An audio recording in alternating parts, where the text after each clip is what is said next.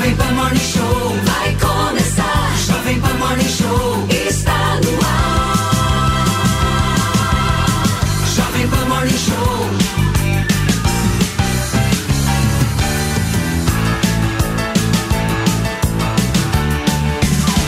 Jovem Pan Morning Show. hoje, né? Aniversário da minha mãe.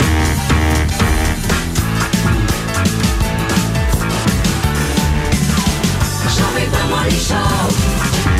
Excelência, uma ótima terça-feira para vocês que nos acompanham. Nós estamos chegando sem pedir licença para entrar na sua casa, agora no seu carro. O Morning começa com imagens de mais um dia de operação terrestre dos soldados israelenses.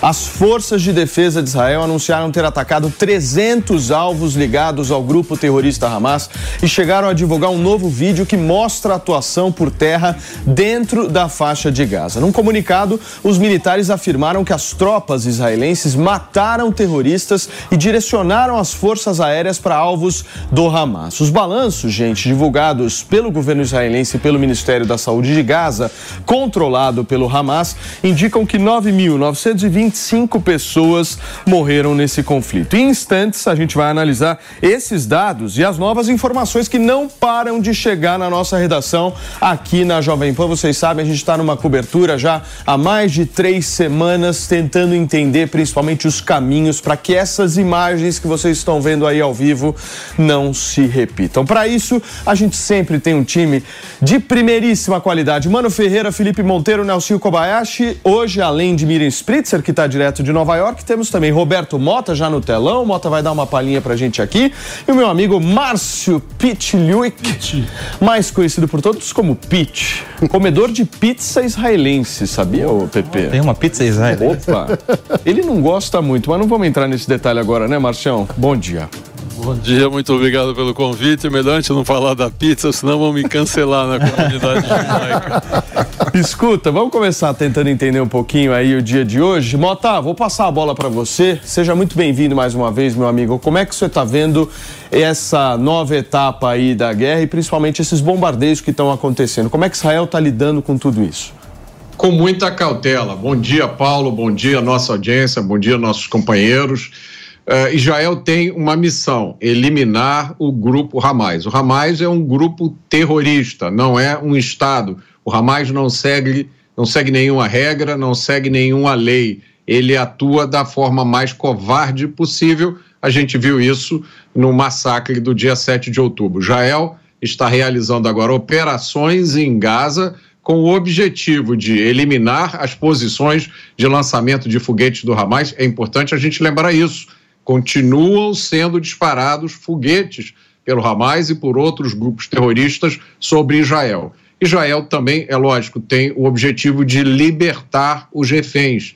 E ontem nós já tivemos uma boa notícia que uma soldado israelense que tinha sido capturada no dia 7 de outubro foi libertada e está passando muito bem. Muito bem. Marchão, como é que você está vendo esta terça-feira? Hoje é dia do- das bruxas, meu amigo. Tem algum sinal aí? Não, Paulo, primeiro eu queria lembrar o motivo da gente estar aqui, eu acho importante isso. Nós estamos aqui discutindo esse assunto hoje porque no dia 7 de outubro o grupo terrorista Hamas invadiu Israel, assassinou 1.400 civis, estuprou meninas, estuprou crianças, sequestrou mais de. Hoje já tem um número de 240 reféns, cada vez aumenta mais. Hoje saiu essa notícia do Stand With Us que são 240 reféns civis que não tem nada a ver com a história. Então, é, se a gente não repetir isso aí, parece que Israel atacou Gaza sem nenhum motivo. Israel tinha um motivo para atacar Gaza, que é recuperar os reféns. Eu acho que a prioridade é recuperar os reféns. Uh, isso é, é, muito triste para todos nós. Nós estamos vendo um, um, uma fase muito difícil no mundo todo, a guerra em todos os lugares. Nós já estamos no século 21 e o mundo não consegue viver em paz. Uh, a gente torce para que essa guerra acabe logo, para que as tropas israelenses possam voltar para casa e os civis tomara que estejam vivos ainda, possam voltar para suas famílias. Agora, uma dúvida que eu lanço para vocês é a seguinte: se Israel tomar realmente o poder ali na faixa de Gaza, ele vai fazer o que com esse território, né, senhor? O que ele faz? Depois, o que se espera é que haja uma entrega do território para a autoridade palestina ou para a Liga Islâmica da ONU. Né? Bom dia, Paulinho, bom dia aos colegas. Essa é uma questão, né? Porque há muitas pessoas que têm o imaginário de que Israel quer dominar o território, é, reconquistar o território, que é uma falácia, não faz sentido nenhum. Israel não teria por que tomar aquele território para si, para aquele território da faixa de Gaza ser extensão do território israelense. A ideia ali, como o PP já falou algumas vezes, é, é é, tem algumas etapas. A primeira é justamente essa de incursão, depois teria, ah, claro, a finalidade de exterminar o Hamas, recuperar os reféns, instalar um plano de segurança, de defesa de Israel. E acredito que o próximo passo, o dia seguinte, que o Mano também conversa, é justamente a devolução do terreno daquele território. E aí não para um grupo terrorista, para uma uh, alguém que tenha minimamente a, a condição de, de conviver é, diplomaticamente com Israel, que seria, no caso, a autoridade palestina ou a Liga Islâmica da ONU, mas agora, de, diante do que é o secretário, em especial o secretário-geral da ONU se manifestou, aparentemente Israel não vai ter muita conversa com a ONU, aparentemente o caminho seria entregar para a autoridade palestina. E aí, Pepe, o que, que faz com o elefante branco? Não, essa é uma questão que ninguém sabe o que vai fazer, a verdade é essa, não é? É bom lembrar que quando Israel resolveu sair da faixa de Gaza em 2005, 2006, né, foi quando o Hamas apareceu, apareceu não, o apareceu na década de 80, mas quando foi, foi quando o Hamas se fortaleceu. E é bom lembrar também né, que essa guerra, essa incursão de Israel, que ninguém está negando que seja algo legítimo né, até certo ponto, né, está fazendo com que a autoridade palestina perca apoio na Cisjordânia. Né? A verdade é que o Hamas está se fortalecendo num lugar que ele era fraco, que ele não existia, que era a Cisjordânia comandada pelo Fatah, não é? Que era o grupo mais moderado. É, ou seja, é, infelizmente, o resultado dessa guerra, né, pode vir a ser, como consequência, fortalecer ainda mais o Hamas ou os grupos extremistas. Então não é simplesmente fácil, né, Israel, depois que é, enfraqueceu o Hamas, resolver sair da faixa de Gaza e entregar o poder a um grupo moderado ou algum outro grupo político na faixa de Gaza. Porque, infelizmente, né, quando você vê a imposição de violência, a guerra, o que você faz por consequência é fortalecer os grupos extremistas. Não é? Então, não é simples assim a gente saber o que, que já vai fazer é, no final dessa guerra, quando enfraquecer o Hamas e libertar os reféns. É bom lembrar, né, como bem disse o Koba, né, que o Galan, ministro da Defesa de Israel, falou que a guerra tem três fases. A primeira fase o bombardeio e a incursão terrestre. A segunda fase seria combater o Hamas nos bolsões terroristas. E a terceira fase, segundo o Galan, não é, é estabelecer uma nova política de segurança na faixa de Gaza. Agora, o que, que seria essa política de segurança na faixa de Gaza, ninguém sabe. E não é tão simples assim saber. Agora, gente, estão tocando sirenes, hein? Lá em Israel, a gente tem informações aqui às 9 horas e 33 minutos, às 9 horas e 38 minutos da manhã, ou seja, há pouquíssimos minutos, tocaram sirenes no centro de Israel, estão tocando sirenes ao redor ali da faixa de Gaza, e eu tô com imagens ao vivo para mostrar para vocês o que está acontecendo nesse momento. São 3 horas da tarde, 9 minutos agora ali na região da faixa de Gaza. Mas você que está apenas me ouvindo no rádio, está tendo a sensação mesmo que o negócio lá está tenso, justamente por conta desse barulho de aviões que vocês estão ouvindo bem no fundo aqui desse som. Essas imagens são ao vivo da faixa de Gaza e a gente também teve informações de que uh, alguns mísseis uh, foram lançados em direção ao território israelense por parte ali da região mais controlada pelo grupo Hezbollah, ali fronteira com o Líbano. O que as forças israelenses estão fazendo nesse momento é responder a esses ataques. Só para vocês terem uma ideia, foram dois lançamentos identificados do Líbano que conseguiram ser interceptados por parte aí desse sistema de segurança que a gente conhece, esse domo de ferro, é isso, né, Marcião, o nome mais correto, o domo de ferro, que é esse sistema de segurança que protege Israel, que a gente sabe que falhou no dia 7 de outubro, mas isso será investigado a posteriori, certo? Miriam Spritzer, bem-vinda, minha amiga. Bom dia, bom dia. Sim, o, o, domo de ferro, eu sempre, eu sempre destaco isso, né? Quando a gente fala, se escutam sirenes em Tel Aviv, Jerusalém, se escutam sirenes em Israel, significa que está vindo um foguete, uma bomba, um míssil, seja lá como vocês querem chamar, em direção ao território israelense. E a única coisa hoje que está parando um grande genocídio de judeus, né, ou de cidadãos israelenses, são civis de um país, é o domo de ferro. Então, essa é a grande diferença entre o que acontece no território israelense para o que acontece no território de Gaza. E a gente está falando aí, né? A gente vive escutando o cessar-fogos e pedidos de cessar-fogos, e está aí o Hamas literalmente jogando bombas em Israel e o Hezbollah também. Então não dá para esquecer quando a gente fala da situação humanitária que também tem refugiados de Israel que saíram do sul e hoje estão mais ao centro do país se acomodando do jeito que dá, e aí a, a, sociedade, hotéis e, enfim, a população ajuda isso, assim como tem gente que vive no norte que também se refugiou mais para o centro do país, porque hoje essas são consideradas zonas de conflito. Ô Maninho, eu tô com imagens aqui ao vivo. Esse hospital é o Hospital de Canhunes, né, Mari? Ao vivo, imagens para mostrar para vocês aí uma forte movimentação de pessoas, uma ambulância estacionada bem em frente, pessoas em cima de, de uma caminhonete passando. A gente percebe aí uma movimentação forte nessa região que é muito próxima, inclusive, da fronteira com o Egito. A gente está com imagens ao vivo. Eu também estou com outras imagens para mostrar para vocês da fronteira do Líbano e também da faixa de Gaza. Pode ir girando essas imagens aí, Dudu e Mari, para a gente poder passar para o nosso telespectador aqui.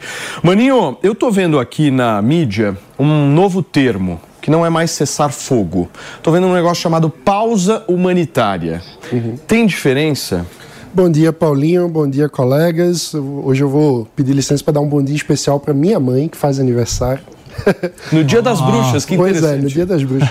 Mas falando sobre essa, essa situação, a pausa humanitária seria, Paulinho, uma é, é, é uma espécie de eufemismo para falar de cessar fogo. Agora tem diferença? É isso que eu quero entender. Porque tem, tem é mais uma que questão retórica. Agora, um ponto importante é não é incoerente com a continuidade da defesa de Israel a ideia de você construir um corredor humanitário. Ou seja, você pode tentar construir uma zona específica do território de Gaza, onde você vai tentar é, construir um corredor humanitário para a saída dos civis, enquanto Israel continua atacando outra área do território de Gaza. Ou seja, a construção do corredor humanitário não necessariamente precisa estar vinculada a um cessar-fogo ou a chamada pausa humanitária. Você pode criar zonas diferentes dentro do território para tentar acomodar os civis, concentrar o atendimento nos hospitais e tentar evacuar a população civil. A dificuldade logística disso é que nós sabemos que o Hamas, como grupo terrorista, busca e deseja utilizar a população civil como escudo humano. Então, a grande questão logística é: tá, você cria uma zona humanitária dentro de Gaza para diferenciar a zona de guerra da zona onde estão os civis. E o que é que o Hamas vai fazer no instante seguinte? Provavelmente tentar se é, alojar na zona humanitária. Então, a situação é muito complicada. Por isso, eu acho que não se pode descartar tanto primeiro a pressão sobre o Egito para que abra o corredor humanitário no sentido de acolher parcela da população civil da Palestina no seu território, como a proposta que foi feita pelo professor Yuval Harari, israelense, um grande intelectual, de que Israel deveria considerar a possibilidade de fazer um campo humanitário dentro do seu próprio território, onde Israel tenha o poder militar para fazer a triagem e onde haja, inclusive, uma premissa de que todo, toda pessoa que entra ali vai estar desarmada. Ou seja, mesmo que entrem é, terroristas infiltrados nessa, nessa faixa, já teriam muito menos é, potencial bélico ou risco de causar danos à população do que estando com toda a infraestrutura terrorista que possuem oh, atualmente oh, mano, mas na daí, faixa de Gaza. E daí, se o povo da Palestina quiser voltar, Israel deixa? Como é que funciona? Então, Enquanto Israel tá a, incursão, isso pode parecer essa um proposta, sequestro. Essa proposta é do, do professor Yuval Harari, né? O ponto dele seria fazer essa migração temporária para dentro de um campo humanitário no território de Israel, enquanto há a incursão militar para que depois essa população Parece volte para. O mano, pelo que eu vi, o Mota não está concordando muito contigo, não, hein, Mota? Eu também não concordo. Desculpe discordar do Ival Harari. Fala, Mota. O Harari ele tem dois livros bons, mas eu, eu tenho a impressão que ele gastou o bom senso dele nesses dois livros. Vocês imaginam isso? Um campo dentro de Israel, onde os palestinos estão é, é, situados. De que, que vai ser chamado esse campo? E cinco segundos depois que ele for criado. Campo de Exatamente. concentração. É, claro. é lógico, né? É isso. Eu acho que a gente precisa lembrar um pouco das lições da história. Vamos lembrar da, da Segunda Guerra Mundial. Vamos lembrar da Alemanha. A Alemanha era uma nação dominada pelo nazismo. Se a gente olhar o que aconteceu na Segunda Guerra Mundial, as barbaridades que foram cometidas pelo, naz, pelos nazistas, que dominavam a nação inteira. Vamos lembrar também do Japão. Japão, que era uma nação fanática pelo militarismo. No Japão existiam os kamikazes, eram os pilotos suicidas que se atiravam em cima dos navios americanos. No Japão, eh, combatentes eh, das Forças Armadas japonesas se recusaram a se render, ficaram escondidos na selva durante anos. Sete anos depois do final da guerra, ainda existia japoneses escondidos nas selvas da Ásia. Vamos lembrar, os Estados Unidos conseguiram, os Estados Unidos, os aliados ocidentais, conseguiram transformar, desnazificar a Alemanha transformaram a Alemanha numa democracia. A mesma coisa com o Japão. O Japão hoje é uma nação desenvolvida e pacífica. Se isso foi feito na Alemanha e no Japão, por que, que não pode ser feito em Gaza? Por que, que o Hamas não pode ser removido e Gaza receber um banho de democracia e se tornar uma nação desenvolvida como Singapura, como Hong Kong? Mas isso é um não existe nada impedindo isso. Isso é o pós, Mota. Isso é o pós-guerra, Mota. A questão é a seguinte: a questão é que agora, a única guerra que eu tenho ciência que a sociedade civil não consegue sair aonde está acontecendo a guerra é essa guerra entre Israel e Hamas. É bom lembrar, por exemplo, que a guerra entre Ucrânia e Rússia, não é? É várias pessoas da Ucrânia fugiram para a Polônia e os países adjacentes. Essa guerra, a sociedade civil não tem para onde fugir. Não tem para onde fugir. Pediu uma... O que vai fazer é, então? Qual vai ficar é recebendo, vai ficar recebendo bomba de Israel? Eu... Qual é a diferença Mas... disso da Segunda Guerra Mundial? Imagine esse seu discurso na Segunda Guerra Mundial. Segunda Imagine... Guerra Mundial, Segunda Guerra Mundial não tinha o confinamento das pessoas. É, deixa eu... Isso, na Segunda Guerra Mundial não. tinha campo de concentração, sim, sim, Sim, sim, Bota, mas isso é outra questão. É muito pior. É. Não, imagine é outra questão. esse discurso. Concordo imagine... contigo, Bota. Imagine esse discurso da Segunda Guerra Mundial. Imagine as pessoas dizendo, olha você não pode bombardear a Alemanha porque existiam, porque existem civis, famílias, existiam, existiam famílias na Alemanha também, civis inocentes. Mas as pessoas podiam sair, fugir da Alemanha, Mota. Deixa eu, deixa eu entrar como convidado aqui, eu quero entrar nessa discussão. Eu, eu, o Mota tem toda a razão em tudo que ele falou. O Yuval Harari é um excelente escritor. Eu li alguns livros dele, são muito bons. Agora, uh, Israel ser responsável para receber centenas de milhares de palestinos, tentar fazer uma triagem de quem é terrorista, quem não é terrorista, vai precisar deslocar todo o exército que está defendendo Israel para fazer esse serviço, o que é inviável. Depois, Israel já está com centenas de milhares de pessoas desalojadas em Israel, que tiveram que fugir do norte, da fronteira com o Líbano, fugir do sul, da fronteira com Gaza, pessoas que perderam suas casas em ataques, ainda vai ter que ser responsável por alimentar e cuidar desses centenas de milhares de palestinos. E o Mota falou muito bem Mota, e depois eles não vão nem dizer que é campo de concentração, que Israel fez um gueto dentro da, do seu território para colocar os palestinos. Quer dizer, é uma, é uma proposta totalmente inviável, mas sempre se aproveita, ah, como é um judeu que deu a proposta, veja, veja com outros olhos. Ela é inviável, ela não pode ser. Não pode ser. É, é, é, concluída de maneira nenhuma. O Egito faz fronteira com, o, com, a faixa de Gaza e não quer receber os palestinos. Por que, que o Egito não coloca os palestinos no seu território? O Egito não está em guerra, ele pode pegar o exército, fazer a triagem, pode pedir dinheiro para a ONU para alimentar esses palestinos. O Egito não quer receber os palestinos. O Mota falou outra coisa que eu concordo muito bem, que eu sou especialista em Holocausto na Segunda Guerra Mundial. A Alemanha ficou bombardeando Londres durante dois, três anos para destruir Londres. Quando Londres pôde, bombardeou a Alemanha, por exemplo, Dresden foi praticamente é, é, destruída com bombas incendiárias e tudo mais, e ninguém no mundo falou: Poxa, o Londres, você não está usando a mesmo nível de força que a Alemanha fez com você. Você não está sendo proporcional. diferença Isso grande. não é a diferença. Sabe por que é a diferença, Pepe? Porque se tratam de judeus. Não, Quando não. são judeus, ah, mas esses judeus também. É guerra simétrica, Pedro. E, aí não tem guerra assim. simétrica. Então, você acha o que? Israel tem que chegar na faixa de Gaza, assassinar 1.400 civis, estuprar 500 garotas, decepar a cabeça de bebês, matar crianças na frente dos pais, arrancar o olho do pai na frente do filho, aí é uma guerra simétrica. Desculpe, Israel é um Estado civilizado, não vai fazer isso. Infelizmente, não pode fazer assimétrico, porque A- Israel a- não vai cometer esse crime. Não, mas, duas questões que eu acho importante colocar, Paulinho. Primeiro é o seguinte: primeiro, que é uma falsa equivalência falar que a proposta do Harari seria criar um campo de concentração.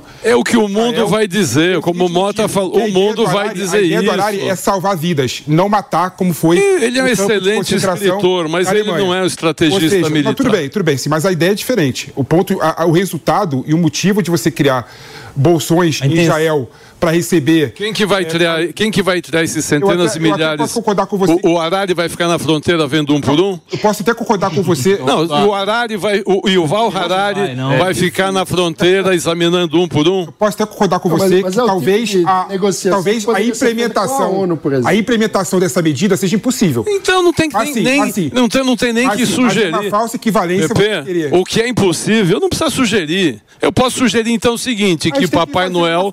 Papai Noel desça na, na tem que fazer terra alguma coisa. e resolva o problema. Eles têm que fazer alguma coisa. Seria Não é coisa seria impossível. Outra coisa. negociar para O que a povo do rádio não entende, hein, quando fala em cima do outro. Miriam Spritzer Tem- pediu a palavra. Sim.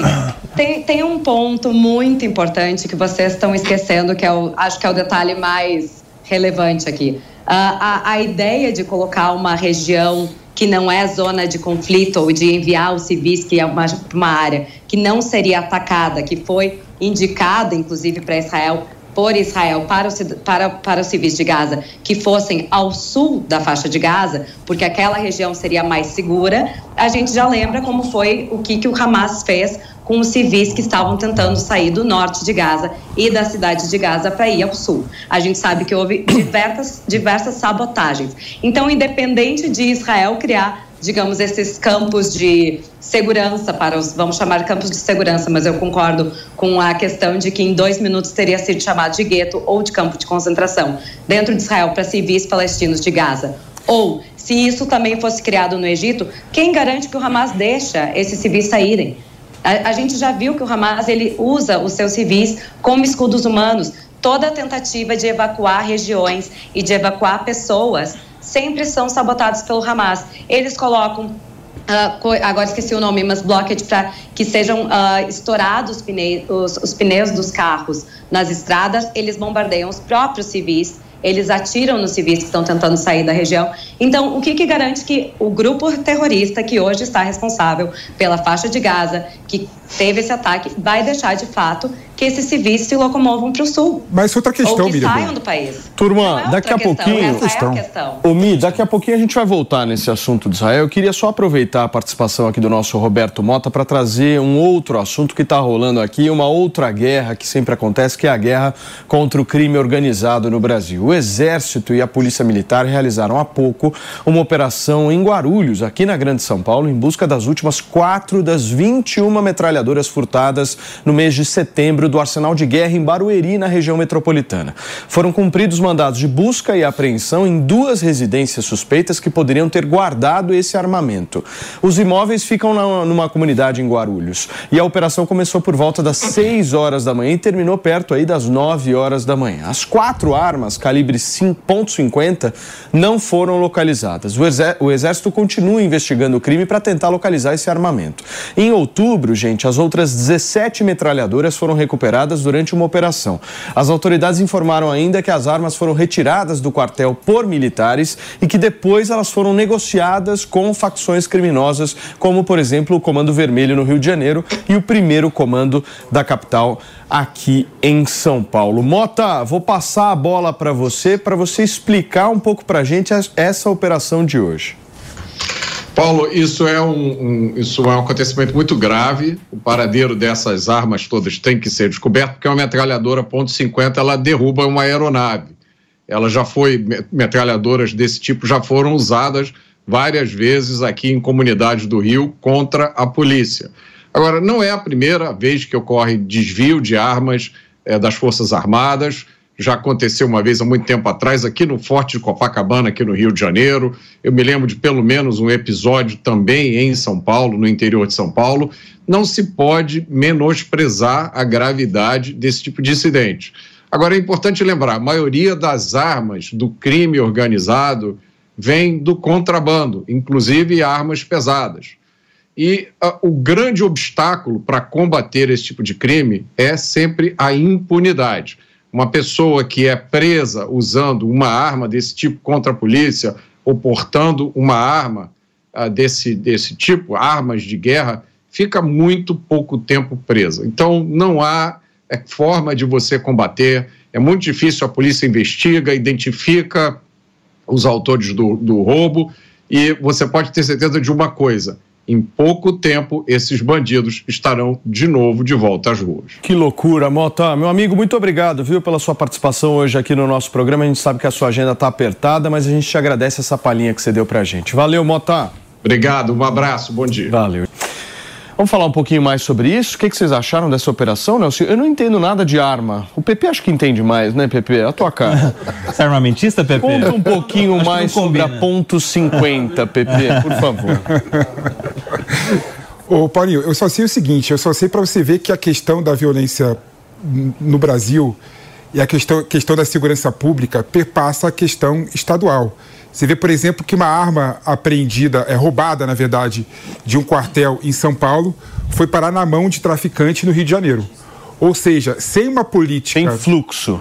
É, ou seja, sem uma política federal e sem uma política de coordenação dos entes federativos, do Estado com o Estado, da União Federal com os estados do Rio de Janeiro, de São Paulo e outros estados da federação para combater de fato a segurança pública, a gente vai continuar patinando. A segurança pública não é só uma questão é, somente do Rio de Janeiro ou somente dos estados federativos. É uma questão nacional.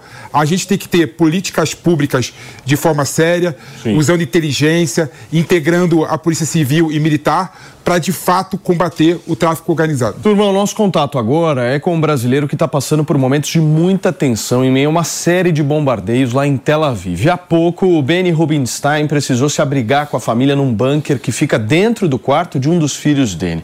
E o Benny registrou, inclusive, muitas explosões lá no local onde ele está, né, meu amigo? Seja bem-vindo. A gente quer entender como é que foi esse momento. Obrigado. É, bom dia a todos aí, boa tarde aqui. É, de fato, a gente vem vivendo essa situação já há três semanas, desde o dia 7 de outubro. Ah, nós formamos o quarto da minha filha mais nova num bunker, por ter as proteções aí antibomba né, nos vidros da janela do lado de fora, por ter uma porta blindada por dentro, para que não haja é, estilhaços, mesmo que os mísseis sejam, é, é, é no, sejam é, captados pelo, pelo Iron Dome, né? Mas, enfim, tivemos agora, cerca de 20 minutos, mais uma surpresa, vários mísseis na região central de Israel, Iranã, em Kfar Saba, cerca de 20 quilômetros daqui, uh, e entramos novamente no bunker, mas felizmente já estamos aqui de volta. Márcio, você me pediu a palavra, querido, por favor. É, o, sobre esse bombardeio que ele está se escondendo agora, eu, eu, concordo com a Miriam, com o que a Miriam falou. É, provavelmente já jogaram em Israel de 8 a 9 mil mísseis. Se não fosse o Iron Dome, a gente teria uma destruição em Israel igual às imagens que a gente está vendo na faixa de Gaza. Qual que é a diferença? A diferença é que Israel protege os seus cidadãos, ele tem o Iron Dome, ele evita que 90% desses mísseis caiam sobre a cidade, mas uma grande parte cai. As pessoas, como ele, o Rubinstein falou agora, têm que correr para os abrigos, têm que se esconder para não morrer. Do lado do, de Gaza é o contrário. O Hamas não defende a sua população. O Hamas não tem nenhuma proteção contra os ataques de Israel. Apesar dos ataques de Israel serem cirúrgicos, o míssil vai exatamente onde eles querem acertar, porque tem tecnologia. É claro que, infelizmente, morrem civis. Não tem como não morrer civis. Agora, Israel não jogou 9 mil mísseis contra a faixa de Gaza. E o Hamas não está preocupado em defender seu, os seus cidadãos. Isso é uma diferença brutal que as pessoas têm que entender. O Hamas, para o Hamas, quanto mais civil morrer, melhor para a sua propaganda, porque o objetivo do Hamas não é a causa palestina. O objetivo do Hamas é destruir Israel. E ele usa a morte dos seus cidadãos para uma força de propaganda para ganhar espaço na mídia, para ganhar corações e mentes Sim. que são contra Israel. Para você que sintonizou na programação da Jovem Pan, a gente está conversando aqui com o Benny Rubenstein, que está lá na região de Tel Aviv e nesse momento ele teve que se abrigar num bunker depois do alerta de novos bombardeios ali perto do local onde ele está. Ô Benny, deixa eu te fazer uma pergunta muito pessoal, agora você fica à vontade para respondê-la. Como é que você está dormindo? Como é que você está dormindo num momento desse? É possível dormir? É, é bem difícil, é, é, Paulo. Obrigado pela pergunta. É, honestamente, eu tenho tomado melatonina, é, nem sempre ajuda. A questão aqui é para as pessoas entenderem um pouquinho, né? Até eu, porque estou em Israel há sete anos, não compreendia, ouvindo só de relatos de parentes antes de vir para cá. É, a questão é não é somente, né? Somente entre aspas, os bombardeios. A questão é a questão psicológica, né? O Hamas tem no seu estatuto declarado não, não é, nada menos do que a destruição completa de Israel, está escrito, o estatuto é publicado na internet, é, ele, tem, ele tem uma guerra moral, quer dizer, não foi somente a quantidade de mísseis ou a quantidade de pessoas sequestradas, são mais de 220 pessoas, incluindo crianças que ainda estão reféns é, em Gaza, é, mas é também a forma, inclusive, como são executados, né? lembra muito as questões do ISIS, é, bebês decapitados, enfim, é, é, pais recebendo no WhatsApp, pelo telefone dos filhos, a foto dos seus filhos, assim, ou seja, é uma campanha de desmoralização e para nós, a gente tem a cabeça erguida, a gente sabe que a gente tem valores morais e éticos, o exército de Israel tem práticas muito severas para evitar ao máximo o número de casualidades civis, mas logicamente é, o Hamas tem um objetivo contrário a isso. Então é difícil dormir, não somente pelo, pelo bombardeio em si, a gente infelizmente até se adapta a esse novo normal de ir para o bunker, é, de acalmar minha filha para dormir, mas a gente fica muito abalado emocionalmente com pessoas com, com, as quais a gente trabalha, que têm filhos, sobrinhos sequestrados ou que foram estuprados, ou enfim, violentados. É uma coisa realmente muito, é, psicologicamente, muito forte. Mano. Beni, é, um dos elementos dessa é, força psicológica que você descreve é que mais do que um ataque individual a cada uma das vítimas é um ataque ao povo judeu, né? Então há um, um sentimento comunitário de ataque. E aí a minha pergunta é como tem sido desde os atentados é, a convivência em comunidade? Você diria que é, há uma mudança de clima desde o, a semana do ataque? Como que você avalia essa, essa diferença na convivência entre a comunidade aí em Israel? Perfeito. É, excelente pergunta. Eu vou tentar responder com alguns exemplos práticos só de hoje é, é, que são recentes. Primeiramente, a comunidade em Israel, ela, ela já é uma comunidade muito unida. Por exemplo, eu trabalho no mundo do high-tech. A gente tem aí várias organizações, Startup Nation Center, etc., que são hubs onde as pessoas ajudam. Eu sou mentor voluntário em programas, Mass Challenge, é, Techstars, vários, vários programas. Então, o natural aqui já é um, um ecossistema, não só em high-tech, mas eu digo o mundo mais que eu vivo, de se autoajudar. Nesse momento exato que a gente está falando, é, imagine que as pessoas estão, um, tentando trabalhar, porque elas precisam pagar as contas, dois, tentando lidar com seus filhos, que como os meus estão um pouco traumatizados aí, um pouco para ser é, sutil, é, e três, tentando apoiar vizinhos, amigos, parentes, colegas de trabalho, porque todo mundo aqui, somos 10 milhões de pessoas, foi afetado por isso. Não tem uma pessoa aqui que está dormindo tranquilamente. Inclusive não judeus, muitas pessoas no exército são drusos, é, que também lutaram, muitos árabes, é, são, temos 2 milhões de árabes israelenses é, estão no, no, exército de Israel, para quem não sabe, estão muito abalados. Então, é, as pessoas estão se unindo hoje pela manhã às 10 Houve uma, um call, é, para você ter uma ideia, com Remy Peres, para quem não sabe, Remy Peres é o filho do Shimon Peres, que foi primeiro-ministro de Israel, é, ele tem um venture capital chamado Pitango, várias outras pessoas muito prominentes do ecossistema passaram uma hora é, contando histórias do passado, quando seu pai era primeiro-ministro, tentando acalmar um pouco as pessoas, mas muito mais praticamente dizendo, além dos programas tradicionais que a gente tem de apoio a startups, de investimentos, etc., de mentoria, que já é o normal, o que vocês precisarem que esteja fora do nosso escopo, liga, está aqui meu WhatsApp, está aqui meu e-mail, é, coisas pessoais, as pessoas preparando sanduíches, levando para soldados, restaurantes, é, colocando fotos das pessoas sequestradas e fazendo mesas de refeição aguardando o seu retorno. Quer dizer, a quantidade de coisa que você vê andando aqui é, por Tel Aviv, ou mesmo do, no Zoom, é incrível. Assim, se tem alguma coisa de positivo nessa tragédia que a gente está vivendo, é mais uma vez a gente vê o quão unido é o nosso povo, o quanto existe solidariedade e o quanto as pessoas se importam uns com os outros. Isso dá um pouquinho de esperança é, nessa questão aí da, da, da humanidade, nesses momentos sombrios. Pepe. Ô Beni, é, primeiramente queria passar para você minhas energias positivas, aguardando que tudo se acabe da melhor forma possível e que vocês possam realmente conviver em paz, né? Viver novamente em paz, né? A minha pergunta vai no seguinte sentido, né? É, Israel evacuou boa parte do norte ali perto do Líbano, né? Parece que evacuou mais de 30 cidades e trouxe as pessoas para a região central. Igualmente aconteceu na região norte da, da faixa de Gaza, no sul de Israel, e trouxe as pessoas também para a central de Israel. Ou seja, há uma concentração de pessoas de todo Israel né, na região central de Israel. Isso, inclusive, é, inclui é, Tel Aviv. Né? Como é que vocês estão lidando com essas pessoas que estão realmente sem casa, deixaram as casas e estão na região central de Israel? Como é que vocês estão lidando como comunidade? Está tendo vários trabalhos coletivos, trabalhos sociais? Como é que está essa realidade nova de Israel?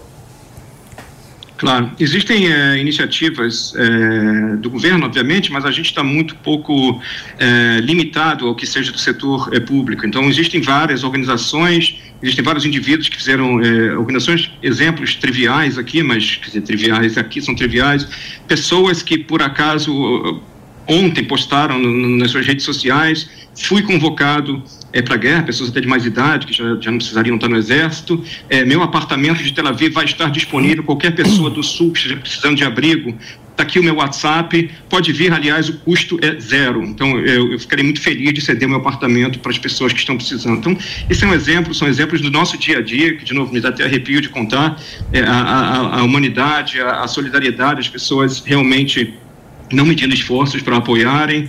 É, minha esposa é professora, pessoas da, da escola dela viajando para o sul para dar aula para as pessoas que estão sem escola, que estão sem poder fazer voluntariamente, não ganham um centavo para isso. É, são tantos exemplos, são tantos exemplos que, que eu acho que é o que nos mantém esperançosos aí de que a humanidade acorde e, e realmente é, entenda o que é o terrorismo e como isso não é um problema de Israel, isso é um problema da, da civilização ocidental ou, ou, do planeta, digamos assim. Muito bem. Beni, obrigado, meu amigo. A gente está aqui dos estúdios da Jovem Pan torcendo para que esse momento acabe o mais rápido possível e mandando energias positivas é o que a gente pode fazer daqui. Obrigado, viu? Obrigado a vocês, parabéns pelo trabalho que vocês têm feito. Eu acho que as pessoas hoje precisam vencer também a guerra da desinformação. Vocês têm feito um trabalho extraordinário e é, eu agradeço aí a oportunidade de compartilhar um pouquinho do que a gente está vivendo aqui. Muito bem. Gente, daqui a pouquinho nós vamos voltar a falar da questão da guerra lá em Israel, mas antes um assunto da política nacional, porque o governo brasileiro enviou mais um avião com carga de ajuda humanitária para a população da faixa de Gaza. Quem traz detalhes sobre essa aeronave é a nossa Luciana Verdolim, tem a ver com a política nacional, mas também é sobre guerra. Lu, bem-vinda. Obrigada, Paulo. Boa tarde. Bom dia ainda, né, para você. Bom dia a todos. Olha, a carga é de uma tonelada e meia de alimentos, açúcar, é, açúcar também, é, milho, derivados de milho, derivados de leite e arroz. Esses alimentos foram doados pelo movimento do Sem Terra. Esse avião saiu aqui de Brasília na tarde de ontem, já deve estar chegando lá no Egito e a avaliação é o seguinte: ele vai desembarcar em Al-Arish, que é ali na fronteira, quase na fronteira, um, uma região litorânea, né? É um balneário que fica pertinho da fronteira do Egito Egito com, a, com Gaza e vai deixar a ajuda humanitária. Depois segue para o Cairo para liberar aquele outro avião brasileiro que está lá há cerca de duas semanas. Ele precisa voltar para o Brasil para fazer uma manutenção preventiva. Esse avião que chegou hoje agora vai esperar aquele grupo de cerca de 34 brasileiros e palestinos que estão na fila para retornar ao Brasil. A avaliação que se faz é de que a diplomacia brasileira continua tentando negociar autorização para que esse grupo cruze a fronteira. A, a Embaixada do Brasil lá na Cisjordânia é, explica o seguinte: eles estão tendo é, alimentos, estão tendo acesso à água potável, mas é, fica cada dia mais complicado conseguir é, alimentação naquela região da faixa de Gaza. Mesmo fora da, dos ataques, né, a, a área é uma área que está muito povoada, uma área que tem uma concentração muito grande, as pessoas todas seguiram para a fronteira com o Egito, então já começa a faltar as coisas. Eles tiveram falta de comunicação no fim de semana, essa comunicação já foi restabelecida e o governo brasileiro está acompanhando com atenção. Até agora já foram mais de 1.400 brasileiros que voltaram para o Brasil com a ajuda da Força Aérea Brasileira. A avaliação que faz nesse, se faz nesse momento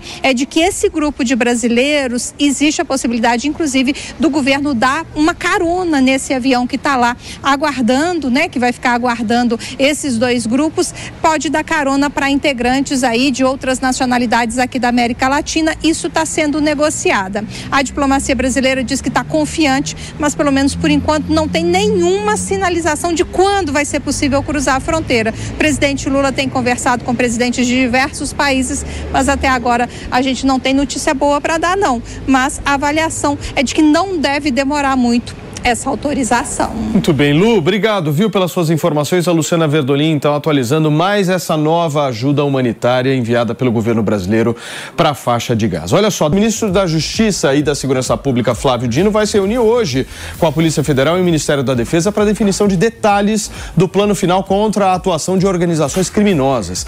Ainda nesta terça-feira, o texto deve ser entregue ao presidente Lula. Segundo o ministro Flávio Dino, o governo realiza um trabalho integrado para descapitalizar grupos grupos criminosos. A gente separou o que disse o Flávio Dino e nós vamos acompanhar agora. E essa atuação tem várias dimensões. Uma dimensão que abrange o policiamento ostensivo, esse que é visível, que nós estamos lá com o contingente da Polícia Rodoviária Federal e da Força Nacional. Nós temos dois trabalhos de inteligência e de investigação comandados pelo Ministério da Justiça. Um, com a presença de uma força, de um grupo de delegados das polícias civis de vários estados, em que há um vínculo, eventualmente, com alguma facção que atua no Rio de Janeiro.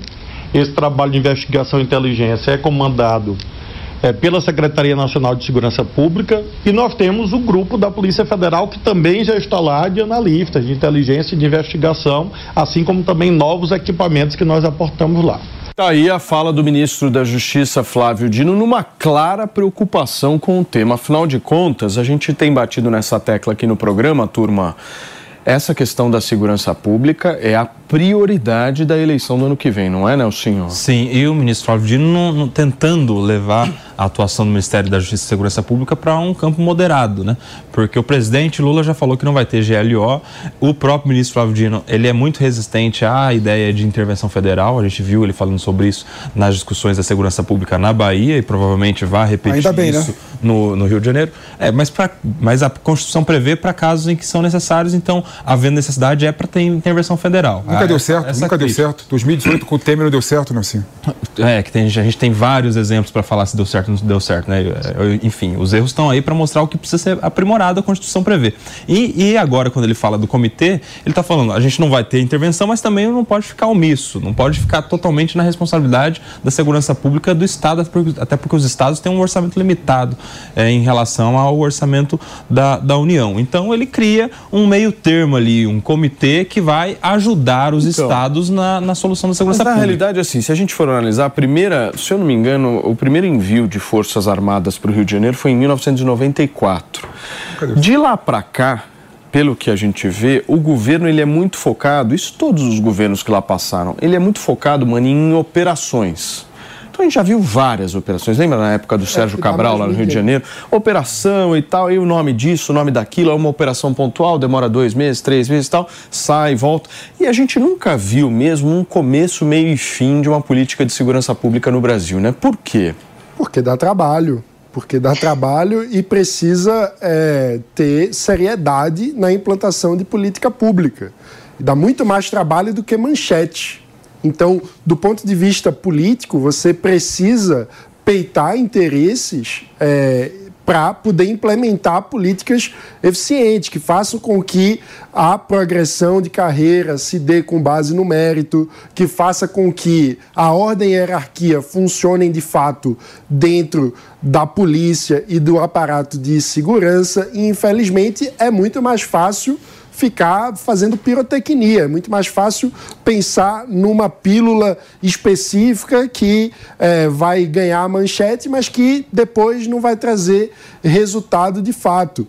E existe uma questão aí que a gente sempre fala é, sobre uma assimetria que existe na cobrança para o governo do Estado em relação à política de segurança pública, mas, ao mesmo tempo, o governador não tem poderes de desatar o outro nó, que é o nó do sistema de justiça, do julgamento, da é, eficiência da justiça em efetivamente punir os criminosos. Então, esse debate é muito mais complexo. O Brasil é um país especialista em empurrar com a barriga as grandes reformas que todo mundo sabe que precisa fazer. Entre outras coisas, a gente precisa fazer uma reforma do Poder Judiciário que faça com que, de fato, a nossa justiça julgue com velocidade e puna aqueles que precisam ser punidos. Porque você ficar postergando processos para quem tem bons advogados, para quem tem dinheiro para pagar, para que haja eternamente um, um protelamento do julgamento final,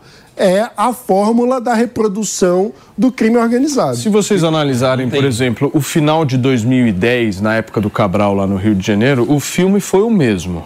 Vão lá, incendeiam um ônibus, causam tumultos. Aí o que, que o Cabral fez na época, com apoio inclusive do governo federal? Criou aquilo que a gente chama de UPPs, lembra? Unidade de Polícia Pacificadora. Exatamente. Isso aí acabou também. Rendeu aquela mais, imagem que todo mundo lembra. Mais uma polícia pontual. O, polici o, o, bandido correndo no meio do morro. Exatamente. Mas o que é que aconteceu depois? Né? Nada. Esse é o problema, mano. O problema é assim, política de segurança pública de forma é, bem montada, bem estruturada, só vai fazer efeito daqui a 10, 15, 20 anos. Então, nenhum político está querendo criar uma política de segurança pública eficiente, porque não vai fazer efeito nenhum no mandato dele. Né? Esse é o problema do Brasil. Né? A gente não tem uma política de Estado de forma clara sobre o assunto. O que aconteceu no Rio de Janeiro é um típico exemplo disso, Paulinho. Você vê, por exemplo, Polícia Civil, que sabia nome, sobrenome, endereço de todos os milicianos, não é?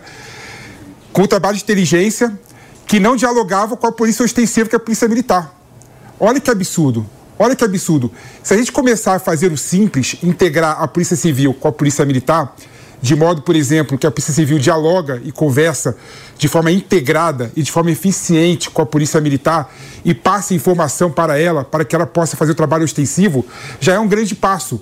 Mas a gente nem nisso, nem nisso a gente está conseguindo fazer. Pepe, Olha falar. que impressionante. Mas assim, é claro que no campo da ideia é ótimo, ah, polícias integradas, mas a gente tem uma, uma, uma dificuldade muito grande de colocar isso na prática. Então, isso São é carreiras muito diferentes. Um, é, um tem o militarismo, a, a hierarquia, a disciplina muito bem definido, o outro são civis. difícil, porque vamos a fazer. própria- Isso é o que você fala em relação à intervenção federal. Nunca Não, deu certo. Não dá certo. Então, aí Não nunca deu faz. certo. Aí o que, que dá certo? O Não jeito dá que tá, certo. dá, dá certo? Intervenção federal não deu certo. Não deu certo o- com o como é que dá certo? 2018. O jeito que tá lá? Eu, eu acho que é importante. Também não, mas então, no, caso uma coisa com a outra. O, governo do estado desistiu de tentar, porque nem sec- Secretaria de Segurança Pública tem. É uma secretaria para cada polícia. Intervenção, intervenção federal é uma política que não deu certo nunca no Brasil e nunca no Rio de Janeiro. Escuta. Integração entre Polícia Federal e Militar vai dar certo se for feito de forma correta. Eu tô com um estudo aqui da Universidade Federal Fluminense, a UFF, que diz o seguinte: Mira Spritzer, vou passar a bola para você agora. 57,5% do território da capital fluminense está nas mãos da milícia. Já o tráfico no Rio de Janeiro controla 15,4% e um pouco mais de um quarto, 25,2%, está em disputa por grupos armados. Ou seja, o o Estado Estado domina o quê? Vocês estão entendendo? Nada. Vocês estão entendendo a gravidade da situação no Rio de Janeiro? Olha esses números que eu acabo de passar para vocês, segundo um estudo, inclusive, da Universidade Federal Fluminense. Mia, eu quero que você comente isso. É, é uma guerra civil, né, gente? Eu acho que a gente não fala que é, mas é uma guerra entre, entre gente grupos tá armados. sem áudio Tá mudo. Opa. Tá mudo, Mi. Ah, nós estamos ouvindo, perdão, perdão. Agora sim, Vocês pode vendo? seguir. Desculpa. É que eu não tô, não tô em casa essa semana, então fica mais difícil. É, então, é uma guerra civil, a gente só não assume que é, né? São vários grupos armados brigando um com o outro, brigando contra a população de civis. Então, até saiu um meme esses tempos que o Zelensky e o Netanyahu estavam pedindo um cessar-fogos no Rio de Janeiro. E chega a ser uma piada engraçada, porque realmente, né? O que a gente vive no Rio de Janeiro é quase uma situação de guerra. E eu acho que no Brasil, um dos grandes problemas é que as coisas que são tentadas não são tentadas por tempo suficiente para ver se funcionam ou não. Porque não, não dão voto, dão trabalho, como o Mano falou, e também custam muito alto. Então é uma coisa que, tipo, enquanto os- quem estiver governando não, não, não quiser de fato, estiver atrás de voto e não atrás de resolução, de resolver de fato esse problema, vai ser um problema aí que a gente vai ver por muitos e muitos anos. O Rio de Janeiro já vive isso há mais de, vamos lá, né, há mais de 20 anos que a gente vê essa situação. Ih, soma aí pra mim. 57,5 mais 15,4 mais 25,2. Quanto que dá isso? Agora me ferrei aqui, agora me enrolei todo aqui. ó.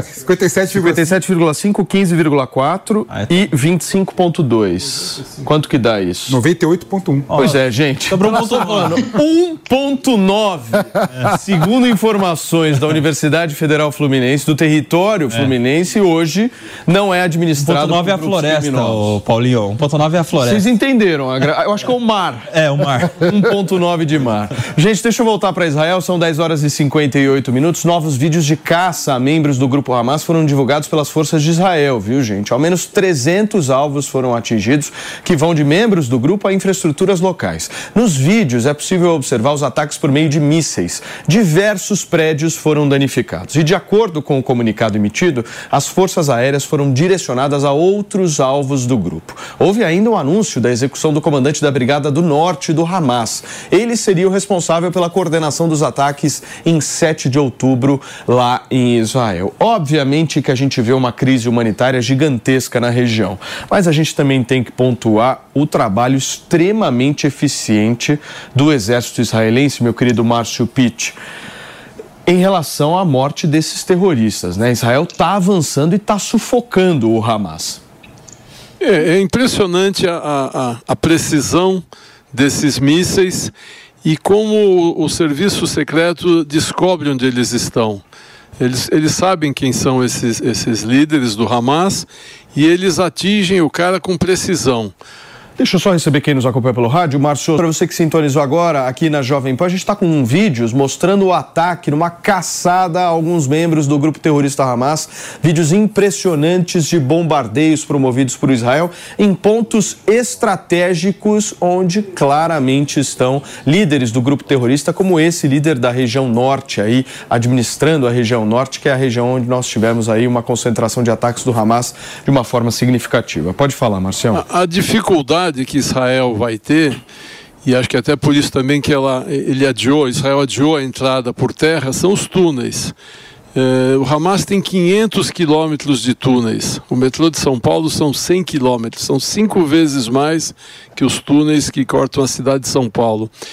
E grande parte de, dos líderes e dos, dos, terroristas do Hamas, e mesmo provavelmente os reféns, estão nos túneis.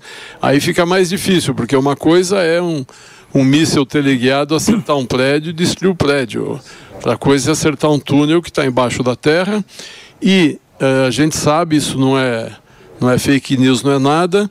O Hamas coloca sempre os seus principais líderes, os armamentos, o estoque de munição e tudo isso embaixo de hospitais, de escolas, de mesquitas, exatamente para quê? Para que se esses alvos forem atingidos, vão morrer civis palestinos e o Hamas vai vir novamente com o discurso de que Israel está matando civis. Então é uma guerra muito difícil de, de, de ser conduzida por Israel. Se ele, se ele mata civis, a opinião pública fica contra. Para matar os terroristas, ele tem que atacar alvos onde estão cercados de civis, que são os escudos humanos do Hamas. Então é, é, uma situação muito difícil de Israel sair. Israel tem que sair rápido dessa situação. Essa guerra não pode se prolongar, porque a opinião pública mundial vai cada vez condenar mais Israel. Israel também está com toda a sua força dirigida para isso, enquanto suas indústrias, suas fábricas, eh, empresas, serviços e tudo mais, está com uma grande força de trabalho na, na, no exército, que são os jovens que foram convocados. Sim, gente, olha só, nós vamos conversar agora com um carioca que mora lá em Israel desde os 18 anos de idade. O nome dele é Shó Shashoa. O Shó mora no norte do país, bem pertinho da fronteira com o Líbano, e o dia inteiro ele está ouvindo barulho de canhões e aviões que bombardeiam essa região. Ele tem três filhos, gente, sendo que dois são combatentes e estão na linha de frente dessa guerra. Já a filha dele estava no festival de música no massacre do 7 de outubro e, graças a Deus, conseguiu escapar com vida. Shó, seja muito bem-vindo. Muito obrigado, Paulo. Muito obrigado a todos aí. E estamos aqui realmente numa situação muito tensa, tanto no nível é, familiar, pessoal, como no nível é, nacional. Estamos em guerra. Vocês, é muito importante vocês entenderem que o exército de Israel é um exército popular. Quem os soldados são os nossos filhos, os nossos amigos, os nossos companheiros. E, e essa guerra é, está sendo totalmente justa, justificada. O povo entende a necessidade de sair para essa guerra. Nós somos um povo pacífico, um Estado pacífico, gostamos da paz, pagamos muito caro pelas tentativas de paz, mas nesse caso a guerra é totalmente justa contra esse grupo terrorista bárbaro que fez é, é um ataque carniceiro que até hoje estamos ainda contando os mortos, tentando identificar os corpos, e a maioria das barbaridades nem foram é, publicadas ao público porque são difíceis demais para a gente aqui é, ver e ouvir o que aconteceu lá. O Show, deixa eu te fazer uma pergunta. Eu quero muito entender como é que foi esse momento em que você soube que a sua filha estava nessa festa do dia 7 de outubro. Como é que foi? Conta um pouquinho da história pra gente. Como é que ela conseguiu sair de lá? Conta pra gente. Bom, é, mantendo a privacidade, né? É, nós, o ataque é uma festa que começou já dias atrás desse evento. É um, de do, é um festival de três dias. A minha filha chegou é, antes do amanhecer. A ideia dela com os amigos chegar para ver o sol raiar. Era um sábado, era uma festividade judaica. Então, muita felicidade no ar. Ela, às seis e meia, ela mandou o primeiro áudio dizendo que começaram os ataques é, de morteiros e, e de foguetes. É, nesse momento, ela falou que é um ataque é, com muitos foguetes. Mas como nós já estamos acostumados com isso, que é uma coisa muito esquisita, né? Um país que está acostumado a, a receber foguetes sem é, nenhuma, nenhuma causa, nenhuma justificação contra a sua população civil, mas é a realidade, estamos é, acostumados com isso, espero que não volte mais. Então ela mandou a primeira mensagem no, no, no WhatsApp de família, é, dizendo que está tendo e falou que eles estão é, tentando sair é, da região, porque é uma região onde não tem lugar é, para se, é, se defender. Então isso às seis e meia da manhã, é, sete e quinze da manhã, ela já manda um outro áudio dizendo que tem terroristas correndo por lá e já atirando é, com é, é, armas. Então isso é 45 minutos depois, só para vocês entenderem a velocidade do ataque, é, como que fomos pegos de surpresa. Então, 7h15 da manhã, ela já estava muito mais é, é, aflita, nós também estamos aflitos. E como que você, você falou, eu moro no norte do país. Quer dizer, é, duas horas e meia de carro, mais ou três horas de carro de distância dessa festa, quer dizer que não tinha muito o que é, é, é, fazer. Eu não podia chegar para lá. Então, isso 7h15 da manhã, ela relata que começam os primeiros ataques de terroristas no solo com é, é, metralhadoras. Ela conseguiu é, é fugir para o carro, eles, eles é, botaram 10 pessoas num, num, Fiat Uno, né, que a gente num Fusquinha. É, todo mundo que conseguiu botar no carro entrou no carro.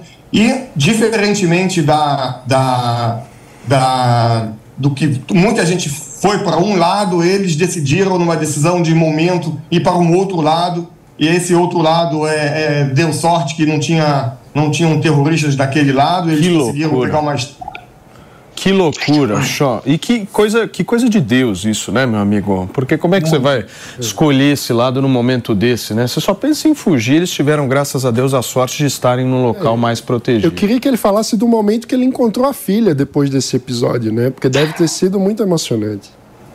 Olha, é, eu encontrei com ela, ela foi para casa de uma amiga, foi descansar um pouco e eu cheguei e a gente tem uma foto com uma felicidade é que eu recebi uma filha é, de volta, nasceu de novo. Então, e o, e o ponto importante é que nesse mesmo dia ela nem passou em casa, ela foi convocada e foi para a base dela na fronteira norte. Então, é, esse é um ponto muito importante. Os nossos jovens estavam de manhã numa festa e de noite já estavam é, fardados, armados, sabendo que vamos começar uma guerra justa Que dos jovens, do povo. Que loucura. Marcelo, pediu? É, eu queria aproveitar o que ele estava falando dessa festa. É, já um pouco mais de três semanas que aconteceu o ataque, Israel fez uma série de análises do que mostrar e do que não mostrar desse ataque bárbaro. Amanhã vai ter uma coletiva de imprensa do consulado de Israel, aonde vão apresentar uns 40 minutos de filmes.